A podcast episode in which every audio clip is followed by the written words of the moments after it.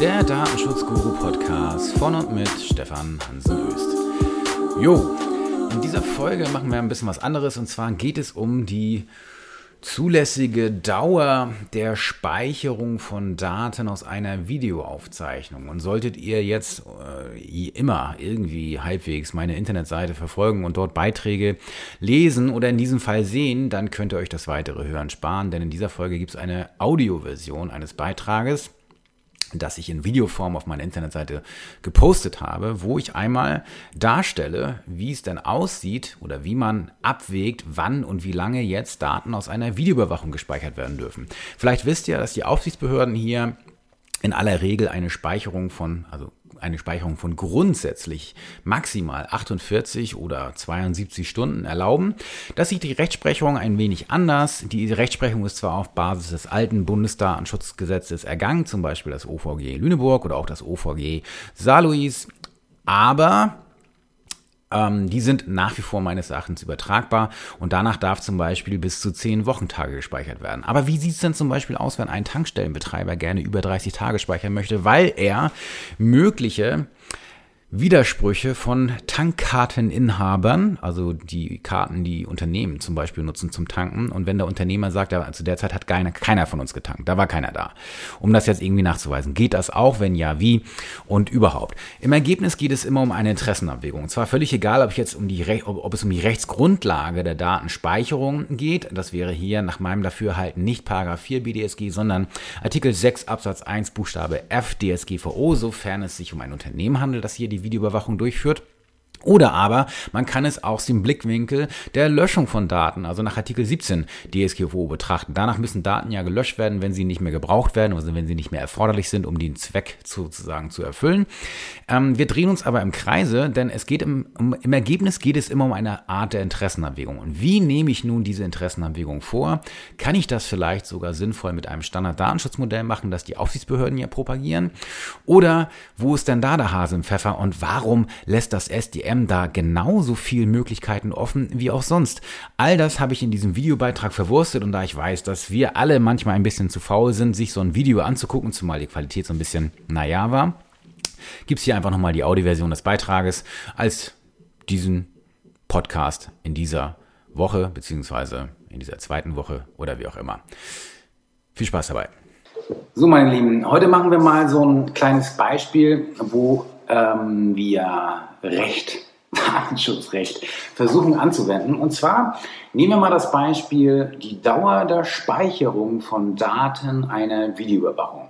Hier gibt es ja seitens der deutschen Aufsichtsbehörden die Maßgabe, dass Daten aus einer Videoüberwachung maximal 48 bis 72, 72 Stunden gespeichert werden dürfen. Danach sei ein Erfordernis sozusagen nicht mehr vorhanden. Ähm, wenn man genau hinschaut, steht da das Wörtchen grundsätzlich. Und bei grundsätzlich, das ist ja das Juristen Lieblingswort, wird jeder Jurist hellhörig. Warum? Von jedem Grundsatz gibt es Ausnahmen. Und richtigerweise machen auch die Aufsichtsbehörden hier in Teilbereichen Ausnahmen, nur wird das selten publik. Aber wenn wir es mal durchspielen, muss man sich eben auch überlegen, wie geht denn das Ganze. Wenn wir bei einer Videoüberwachung sind, dann sind wir im Bereich der Datenschutzgrundverordnung. Achtung, wir haben zwar im neuen Bundesdatenschutzgesetz einen Paragraph 4, der sich mit der Videoüberwachung öffentlicher Räume befasst. Nur gibt es jetzt im Hinblick auf die Videoüberwachung durch Private, also durch Unternehmen, keine, keine, keine Öffnungsklausel in der Datenschutzgrundverordnung, sodass man jetzt nach meinem Dafürhalten, und ich glaube, das dürfte auch auch wenn es umstritten ist, wohl die herrschende Meinung sein, wenn man das so sagen kann, dass Paragraph 4 BDSG für Unternehmen im Bereich der Videoüberwachung nicht die einschlägige Rechtsgrundlage ist und daher nicht anzuwenden ist. Deswegen muss man halt gucken, wo ist dann die Rechtsgrundlage? Und die befindet sich in der sogenannten Interessenabwägung, also in Artikel 6 Absatz 1 Buchstabe F. Ihr müsst euch das so vorstellen, ich habe ja verschiedene Erlaubnistatbestände für die Datenverarbeitung in der Datenschutzgrundverordnung. Die finden sich im Wesentlichen in Artikel 6 der Datenschutzgrundverordnung. Da ist zum Beispiel die Einwilligung genannt, dann die Datenverarbeitung zur Erfüllung von Vertragszwecken, dann äh, natürlich die Interessenabwägung, dann auch wenn Rechtspflichten oder gesetzliche Pflichten zur Verarbeitung bestehen oder zum Beispiel auch, wenn ihr eine öffentliche Stelle seid für öffentliche Aufgaben. Das ist so im Wesentlichen das. Und da ihr mit jemandem, der jetzt durch die Kamera latscht auf eurem Videoüberwachungsgelände sozusagen, mit dem keinen Vertrag habt, für die äh, Erbringung der Videoüberwachung, in aller Regel zumindest, wird das eben im Ergebnis immer über eine Videoüberwachung laufen. Ausnahme kann zum Beispiel sein der Glücksspielbereich. Hier gibt es zum Beispiel in einzelnen äh, Gesetzen der Bundesländer, gibt es Regelungen zur Videoüberwachung, dass solche Spielstätten zum Beispiel videoüberwacht sein müssen. Das kann sein und dann kann man da halt zum Beispiel eine gesetzliche Regelung finden. Da sind wir aber nicht, sondern wir nehmen mal das Standardbeispiel. Ihr seid ein Unternehmen und wollt eure den Zugang zu eurem Gebäude, zum Firmengebäude wollt ihr überwachen. Und zwar braucht ihr dafür natürlich erstmal einen Zweck, das kann hier eben sein, die ähm, Wahrung des, die Wahrnehmung des Hausrechts. Ne? Ihr wollt nicht, dass da jeder reinkommt und vielleicht wollt ihr auch, weil es in der Vergangenheit mal zu Vandalismus gekommen ist oder zu unberechtigten Zutritten, vielleicht wollt ihr auch das zur Abwehr oder auch zur Verfolgung von Straftaten verwenden. Das dürft ihr, das sind legitime Zwecke und dann muss man natürlich bei Artikel 6 Absatz 1 Buchstabe F immer diese sagenumwobene Interessenerwägung vornehmen. Dazu gibt es den ebenso sagenumwobenen Erwägungsgrund 47, der einzelne Interessen schon einmal als berechtigt sozusagen hinnimmt. Die Frage ist aber generell bei dieser Interessenabwägung, was muss ich da machen? Ich muss auf, auf der einen Seite als Verantwortlicher, also ich als Unternehmen zum Beispiel, muss ein legitimes Interesse an der Verarbeitung von Daten haben, personenbezogenen Daten. Und dann muss ich das Achtung, das muss nicht mal mein eigenes Interesse sein, sondern es darf auch das Interesse eines Dritten sein. Es muss also nicht meins sein, sondern es kann auch das Interesse eines Dritten sein. Zum Beispiel eines Vertragspartners von mir, weil der bestimmte, der ist Zulieferer von mir und hat halt die Voraussetzung, dass ich jetzt bestimmte Dinge einfach mache mit Daten. Und das kann dann eben auch das berechtigte Interesse eines Dritten sein.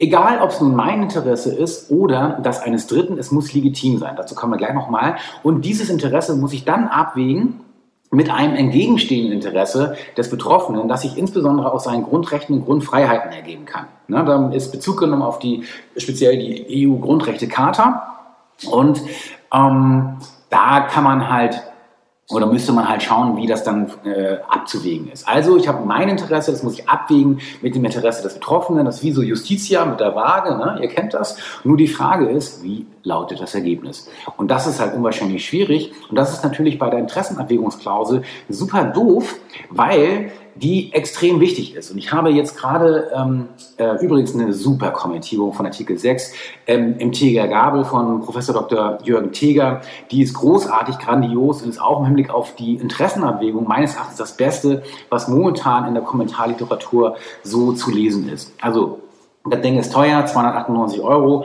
aber allein deswegen, wenn man jetzt äh, Geld genug hat, lohnt es sich, das Ding zu erwerben oder besorgt euch das äh, zum Beispiel, wenn es digital irgendwo vorhanden ist, für euch dort. Wie dem auch sei, die Interessenabwägungsklausel ist natürlich ähm, blöd, weil äh, wie auch Teger sagt, der, die Interessenabwägung als Datenverarbeitungsgrundlage ist die wohl praxisrelevanteste geworden.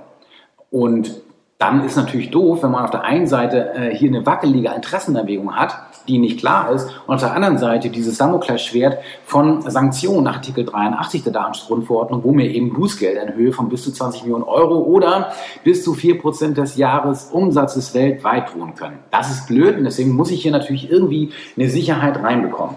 Und dann wäre natürlich jetzt eine Idee, wenn wir ähm, von wem haben wir Sanktionen zu erwarten oder zu befürchten? Von den Aufsichtsbehörden. So, deswegen muss man natürlich herausfinden, wie würden denn jetzt die Aufsichtsbehörden das sehen?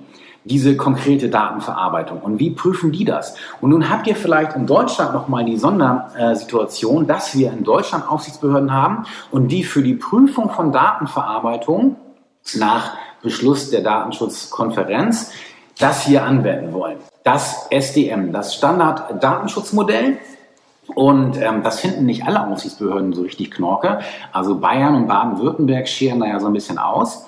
Und man muss auch dazu sagen, ich bin jetzt auch nicht der größte Freund vom SDM. Warum nicht? Weil ich glaube, dass es keine Zukunft hat. Denn das SDM ist ein rein deutsches Modell. Ich glaube, ähm, es hat zwar mal eine Erwähnung vom SDM gegeben, also vom Standarddatenschutzmodell in einem äh, Arbeitspapier des Europäischen Datenschutzausschusses, beziehungsweise damals war es noch die Artikel 29 Gruppe, aber dieses Paper ist speziell übernommen worden. Aber ansonsten gibt es da nichts. Und ich habe, sehe auch nicht jetzt, äh, wenn man das jetzt mal in Gesprächen in der EU so, so ähm, bespricht, dass jetzt irgendjemand dieses SDM in Europa außerhalb von Deutschland wahrnimmt.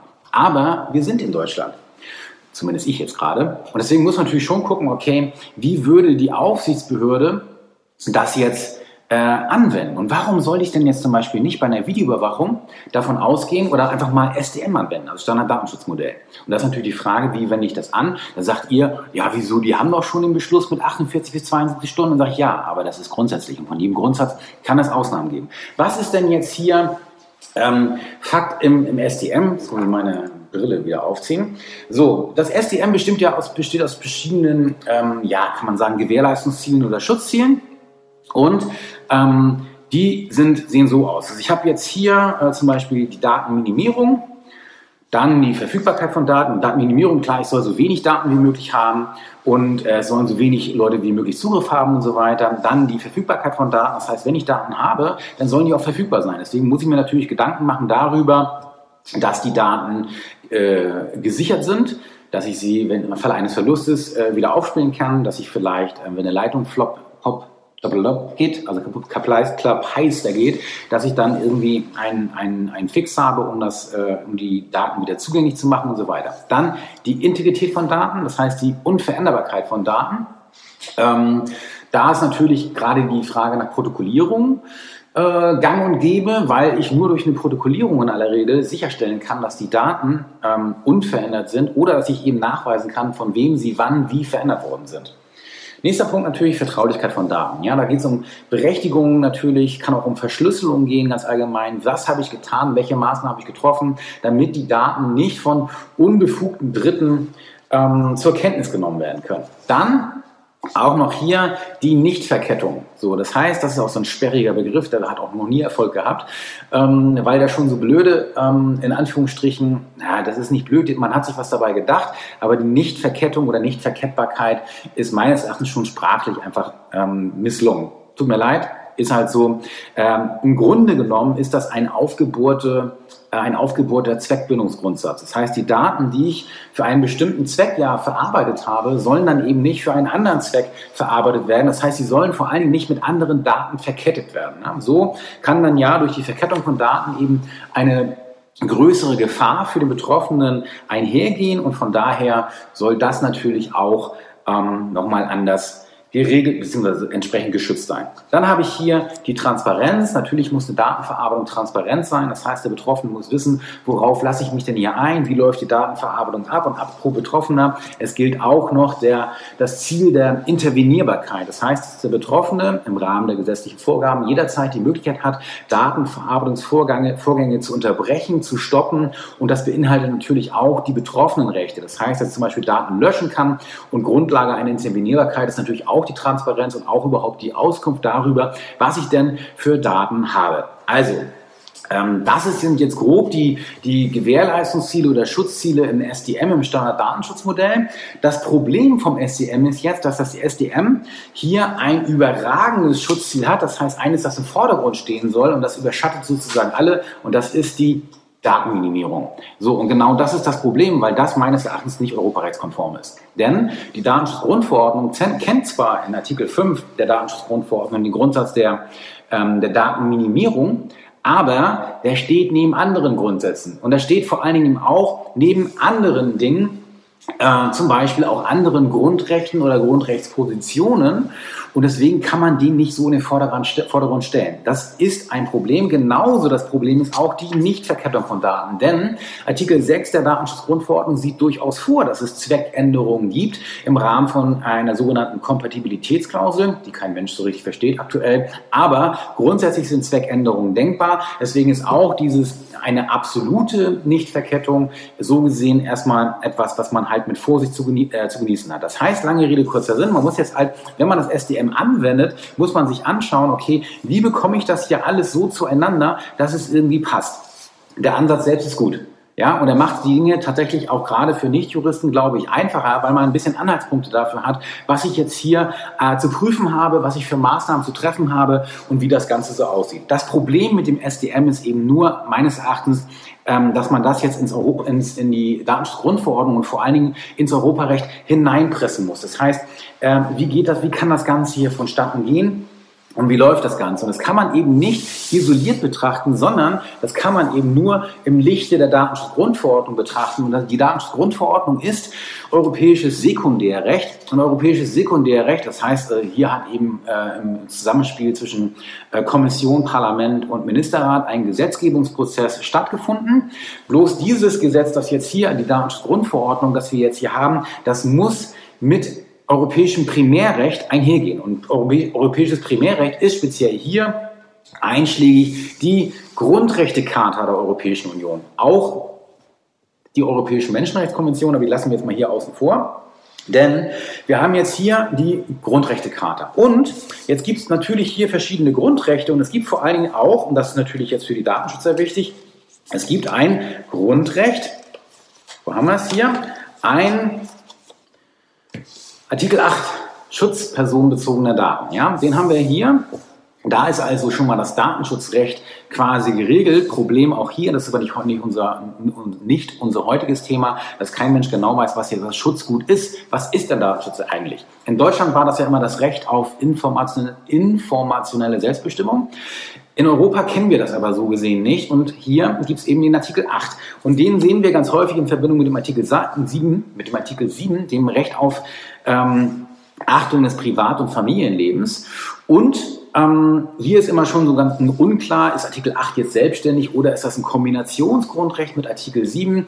Vollkommen unklar. Und dann gibt, dazu gibt es übrigens auch eine schöne ähm, Habilitationsschrift von Nikolaus Marsch, der da einen eigenen Ansatz verfolgt, finden einige nicht gut. Ich fand das sehr ähm, instruktiv und aufschlussreich, aber auch anstrengend äh, für so einen Praxisanwalt hier wie mich.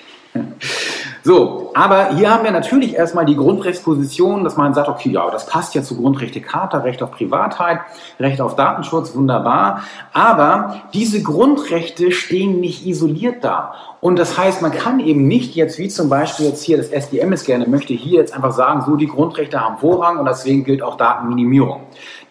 Die Wahrheit ist, dass schon die Datenminimierung selbst nicht hier original verankert ist, sondern auch das jetzt hier aufgrund des Grundrechtsbezugs der Grundrechtecharta ein bisschen komplizierter ist. Denn wir haben einen Artikel 52 in der Grundrechtecharta und der sieht vor, dass die Grundrechte sozusagen miteinander in ein Verhältnis zu bringen sind. Auch das ist schon wieder umstritten, wie der Artikel 52 ausgelegt werden soll. Ist das eine Schrankenregelung? Ist das irgendwas anderes? Kein Mensch weiß.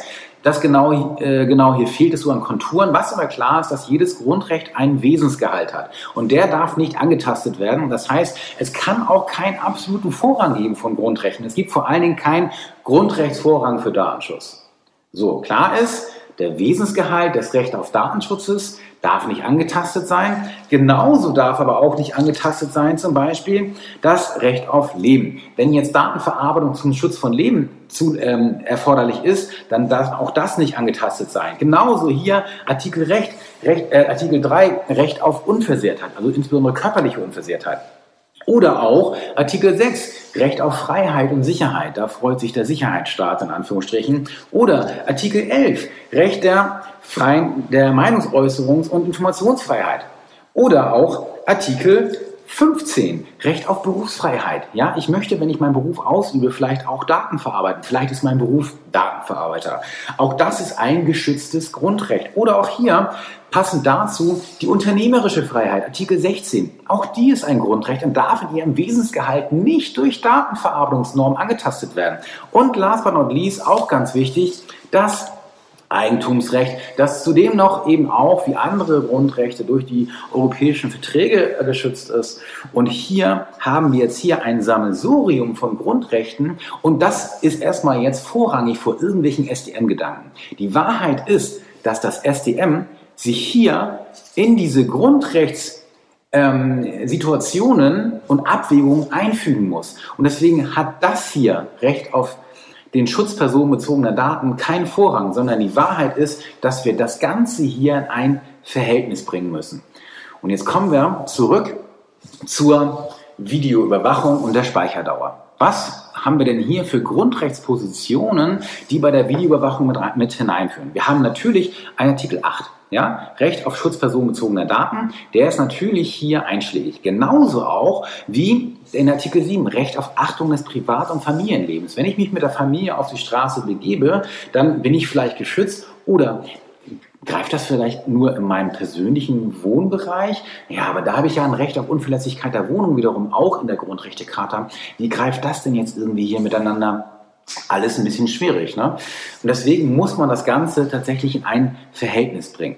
Und wenn wir hier über Grundrechtspositionen bei der Videoüberwachung und auch der Speicherdauer von Videoüberwachung sprechen, muss man auch andere Positionen eben betrachten. Nämlich zum Beispiel das Recht auf Eigentum. Ja, ich habe das Eigentumsrecht, das bei Videoüberwachung natürlich ein extrem wichtiger Punkt ist. Und auch das Recht auf unternehmerische Freiheit. Vielleicht gehört das gerade zu meiner unternehmerischen Freiheit oder vielleicht gehört es auch zu meiner Berufsfreiheit, dass ich hier zum Beispiel auch Arbeitnehmerinteressen oder Beschäftigteninteressen schütze, wenn ich diese Videoüberwachung einführe. Vielleicht führe ich sie auch zum Schutz von Beschäftigten ein. wer weiß es schon genau? Der Teufel steckt hier im Detail. Und ich muss das Ganze jetzt also in ein Verhältnis bringen. Und da wiederum aber hilft das SDM sehr wohl. Wenn wir jetzt nämlich die Videoüberwachung nehmen und wir haben jetzt hier die Datenminimierung theoretisch ganz groß, aber so groß ist sie ja eigentlich auch wieder nicht, weil sie ist eigentlich auch eine Position von vielen. So, und wenn wir jetzt mal annehmen, in der Vorstufe, und das sagt das SDM ja auch, das SDM sagt nicht, dass es materielles Recht irgendwie unterminieren würde, sondern dass äh, das SDM soll halt im Wesentlichen dazu da sein, wenn ich eine Rechtsgrundlage für eine Verarbeitung von Daten habe, dass ich weiß, wie ich die Verarbeitung durchführen kann, damit sie rechtskonform ist. Und so wird da schon ein Schuh draus. Und so wird das SDM auch zumindest in Deutschland durchaus nützlich. So, jetzt haben wir das SDM. Jetzt haben wir eine Videoüberwachung und wir haben natürlich die Datenminimierung. Die würde dafür sprechen, die Daten möglichst wenig zu speichern. Alles klar. So, dann haben wir die Transparenz. Die haben wir im Videobereich durch diesen Schilderkram natürlich einigermaßen gewährleistet. Und da kann natürlich auch draufstehen, wie die Daten verarbeitet werden und auch wie lange sie vielleicht verarbeitet werden. Also Transparenz kriege ich hin. Intervenierbarkeit kriege ich auch hin, weil ich auf mein Videohinweis ja weitere Möglichkeiten für Betroffenenrechte äh, darauf hinzuweisen habe oder über die sogenannte Linklösung vielleicht auf meine Internetseite verweise, wo ich dann sehe, wie hier ich meine betroffenen Rechte, zum Beispiel ein Widerspruchsrecht gegen die Videoüberwachung oder einen Löschanspruch, wie ich den geltend machen kann. Die Nichtverkettung bei der Videoüberwachung ist so lange kein Problem, solange ich die Daten nicht an andere weitergebe, ja, oder mit anderen Daten verknüpfe. Dazu kommen wir gleich nochmal. Dann habe ich die Verfügbarkeit von Daten. Ja, da spricht ja gerade dafür, dass ich sie länger speichere. Aber da muss man natürlich im Gesamtkontext sehen. Integrität von Daten, da muss ich eben sicherstellen, wer hat eben zum Beispiel Zugriff auf die Daten. Und dann ein wichtiger Punkt, der hier mit reinspielt, die Vertraulichkeit der Daten. Wer hat Zugriff auf die Daten? So, und jetzt kommen wir zu folgendem. Jetzt muss man einfach mal hier die Gesamtabwägung, das kann man natürlich theoretisch hier Schieberegler machen, was zählt dahin, was zählt dahin. Und wenn wir mal ganz ehrlich sind, ist das im Ergebnis eine Entscheidung nach GM, gesunder Menschenverstand. Weil, worum geht's? Ich habe eine Videoüberwachung und dann muss ich mich überlegen, okay, brauche ich, habe ich einen triftigen, also wirklich einen triftigen Grund dafür, die Daten länger als 48 oder 72 Stunden zu speichern. Und die Wahrheit ist, den habe ich ganz häufig. Warum? Weil wenn am Freitag was passiert, etwas geklaut wird zum Beispiel, dann weiß ich nicht sofort am Montag, dass es geklaut ist. Jetzt könnten natürlich Aufsichtsbehörden sagen oder Kritiker sagen, ähm, ja, das, dann musst du halt dich besser organisieren. Sorry, kriegst du in der Regel so nicht hin. Und natürlich ist es eine geschützte Person, äh, eine geschützte Rechtsposition hier vor Diebstahl zu schützen. Oder jetzt sagt ihr, ja, aber die Videokameras schützen vor Diebstahl nicht. Richtig, das tun sie nicht, weil die Abschreckungswirkung extrem umstritten ist und zweifelhaft ist. Aber die Diebstahl, die Videoüberwachung sorgt sehr wohl für eine Strafverfolgung. So, und jetzt kann ich dazu sagen, da beißt die Maus keinen Faden ab. Meine Frau ähm, arbeitet bei der Kripo und wir haben, kann ein Liebeslied, äh, in Anführungsstrichen, Liebeslied, ein Liebeslied singen. Ja, sehr schön. Lalala. Ähm, ein ein Lied davon singen, wie häufig Videoüberwachung dazu geführt hat, dass Straftäter noch im Nachhinein überführt werden konnten. Das kann man gut oder schlecht finden. Ich persönlich kann das gut nachvollziehen. Aber das bedeutet natürlich nicht, dass man Daten bis auf die Ewigkeit speichern kann. Beispiel, wo gerne Leute länger speichern würden, Tankstellen. Tankstellen würden gerne länger als 30, gerne sogar 40 Tage speichern. Warum? Weil sie Tankkarten haben. Und diese Tankkarten sorgen dafür, dass ich als Unternehmenskunde eben mit meiner Tankkarte kommen kann und damit quasi bezahlen kann. Und die Bezahlung läuft halt so, dass hier nur über die Tankkarte eine Zuordnung zu einem Account gemacht wird und der Account einmal im Monat abgerechnet wird. Die Firma kriegt dann eine Abrechnung und diese Abrechnung steht dann drin, wann oder äh, wie viel getankt wurde. Problem ist jetzt, häufig oder es kommt häufiger vor, kommen dann die, die Tankkunden, die Unternehmen sagen, ja, stimmt überhaupt hier gar nicht, da war auf jeden Fall, hat keiner getankt, ich habe hier nachgefragt, ist nicht so. Und da würden die Tankstellenbetreiber dann gerne an diesem Tag schauen, um die Uhrzeit, weil die Uhrzeit des Tankvorgangs für die jeweiligen Account ist ja schon, äh, die wurde gespeichert, da würden sie dann gerne nachschauen, ist er denn da gewesen? Dann zeigen Sie die entsprechende Videokonsequenz dem Unternehmenskunden, dann macht der dicke Backen. Das ist die Hoffnung. So, bloß da muss man halt ehrlicherweise gestehen, jetzt alle Daten von Tankkunden aufzuzeichnen für 30 Tage oder gar 40 Tage, nur damit der seine Abrechnung machen kann, da gehe ich halt nicht so ganz mit. Da würde ich halt schon sagen, nee, sorry, da musst du dir halt überlegen, ob du irgendwie Zwischenabrechnungen machst oder ob du eine, eine, ähm, eine AGB oder vertragliche Regelung machst, wo halt drin steht, dass du alle 14 Tage über zum Beispiel per, per Mail oder sonst irgendwie oder über einen Online-Account die Abrechnungsdaten reinpackst und der Unternehmer, also der Kunde verpflichtet ist, wenn er, wenn er hier äh, Tankvorgänge streitig stellen möchte, also die abstreiten möchte, das dann eben äh, sich da reinzugucken oder eben eine Widerspruchsregelung binnen sieben Tagen zu haben oder ähnliches, um hier Zwischenabrechnung zu ermöglichen. Das halte ich dann im Zusammenhang mit dem Gesamtkonstrukt Datenverarbeitung für zulässig. Und da meine ich aber schon, dass man 14 Tage, vielleicht sogar 20 Tage hinbekommen kann. Wenn, und jetzt kommt es entscheidend, wenn ich dann dafür Sorge getragen habe, dass ich diese gesamten Punkte die gesamten Schutzziele in ein ausgewogenes Verhältnis gebracht habe. Dieses Verhältnis wäre nicht ausgewogen, wenn jeder Hans und Franz oder jede Petra und Dörte Zugriff auf die Daten dieser Videoüberwachung der Tankstelle hätte, also alle Beschäftigten. Ich würde es aber anders sehen, wenn zum Beispiel ein echtes Vier-Augen-Prinzip beim Zugriff auf diese Daten umgesetzt wäre. Das heißt, dass wirklich nur, wenn zwei Leute ihr Passwort zusammensetzen, dann Zugriff auf diese Daten haben und sonst keiner und ein Zugriff auch nicht möglich ist. Dann wird nämlich ein Schuh draus. Und dann kann ich sehr wohl sagen, hey, unter den Gesamtumständen dieses Einzelfalles meine ich schon, dass eine Datenspeicherung länger als 48, länger als 72 Stunden, länger als sieben Tage und vielleicht sogar länger als die zehn Wochentage, die das OVG Lüneburg mal entschieden hat sein kann. Alles ist möglich und alles ist denkbar. Und die DSGVO ist damit nicht strenger als die bisherige Rechtsgrundlage. Was ich aber so gar nicht leiden kann, sind jetzt Leute, die einfach Video überwachen und einfach hier speichern und sich keine Gedanken machen, sondern Leute, einmal hier das Hirn mit Sauerstoff belüften. Brauchen wir das wirklich? Wenn ja, warum? Was sind die Gründe?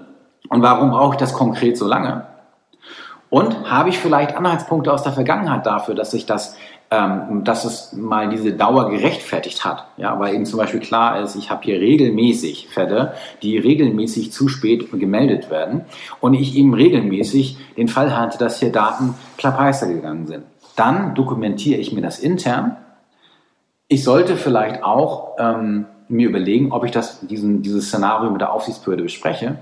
Wenn aber sich jetzt zum Beispiel, wie das bei mir nun auch häufiger bei Mandanten mal vorkommt, dass sich jemand über eine Videoüberwachung beschwert, dann sollte man bei der Aufsichtsbehörde genau dieses, diese Abwägung nach dem SDM vornehmen und genau diese Punkte dann heranführen. Und wenn ihr hier datenschutzfreundliche Technologien im Einsatz habt, und die gibt es im Bereich der Videoüberwachung, zum Beispiel um eben Passwort nach echten vier oder vielleicht sogar sechs Augen Prinzip zu machen, die eine verschlüsselte Speicherung haben. Und wenn vor allen Dingen auch zum Beispiel die Videoüberzeichnung nur läuft, wenn sich wirklich jemand bewegt in einem bestimmten optischen Fenster, dann kann daraus ein Schuh werden und dann kann die Datenverarbeitung tatsächlich auch bei der Dauer der Videoüberwachung komplett anders aussehen oder komplett anders gestaltet sein, als das vielleicht der eine oder andere so meint. Deswegen ist so eine Position der Datenschutzkonferenz, wenn man sie dann in Stein gemeißelt haben wollte, das hat die Datenschutzkonferenz aber nicht gemacht, weil sie sagen grundsätzlich, von 48 oder 72 Stunden ist meines Erachtens nicht europarechtskonform vertretbar. So, es muss Ausnahmen geben, bloß das bitte jetzt nicht irgendwie als laxe Position sehen, sondern da macht ihr euch dann bitte die Mühe, dann wirklich datenschutzfreundlich zu sein, Datenschutz in die Prozesse zu bringen, um eben hier vorbildlich zu sein in diesem Bereich und dann aber auch in den Genuss kommen zu dürfen, dass ihr tatsächlich vielleicht länger speichern dürft. Kommen wir nochmal kurz zur Nichtverkettung, ich sprach es an. Ähm, natürlich dürft ihr für die Strafverfolgung Daten dann an die Strafverfolgungsbehörden weitergeben. Das heißt, an die Polizei oder eben die Staatsanwaltschaft. So, und ihr dürft zum Beispiel dann auch diese Daten weiter speichern, wenn ihr dann zum Beispiel einen Schadensersatzanspruch gegenüber dem jeweiligen Täter geltend machen wollt. Das ist dann so gesehen kein Problem, auch nicht nach Auffassung der Aufsichtsbehörden. Und solange dann das Ding noch nicht verjährt ist und ich einen Täter an der Hand habe, darf ich diese Daten weiter speichern. Übrigens auch, wenn ich keinen Täter an der Hand habe und ähm, nicht auszuschließen, dass ich noch einen Täter bekomme. So, auch da kann ich dann äh, mir überlegen, wie lange ich diese Daten dann noch benötigen würde. Das hier mal so als kleiner Praxis-Workshop äh, für ähm, Interessenabwägung. Ihr merkt, das ist nicht so einfach. Und hier ist tatsächlich Argumentation gefragt. Dazu braucht man kein Jurist zu sein, sondern dazu darf man hier oben seine kleinen äh, Gehirnzellen äh, mal anstrengen und sich überlegen, was eine sinnvolle Lösung ist. Und bitte nicht nur die eigenen Interessen sehen, so, oh ja, wir als Unternehmen voll geil, da haben wir Bock drauf, brauchen wir die Videoüberwachung, sondern bitte da vor allen Dingen auch wirklich ernsthaft die Interessen der Betroffenen sehen und überlegen, okay, da hilft übrigens immer so ein bisschen der, der äh, äh, Tochter-Sohn-Check, würde ich wollen, dass mein Sohn oder meine Tochter jetzt Gegenstand so einer Verarbeitung wird und dadurch vielleicht irgendwie ein Problem hat. Ähm, manchmal hilft das weiter, um dazu die Erkenntnis zu haben und zu überlegen, okay, vielleicht kommen wir wirklich halt mit ein bisschen weniger aus. Mein kleiner Denkanstoß, länger als erwartet, aber da müsst ihr nur durch. Bis dann. Ja, das war jetzt die heutige Podcast-Episode. Einfach mal ein wenig anders. Ich hoffe, ihr habt trotzdem ein wenig Spaß dabei gehabt. Bis zum nächsten Mal.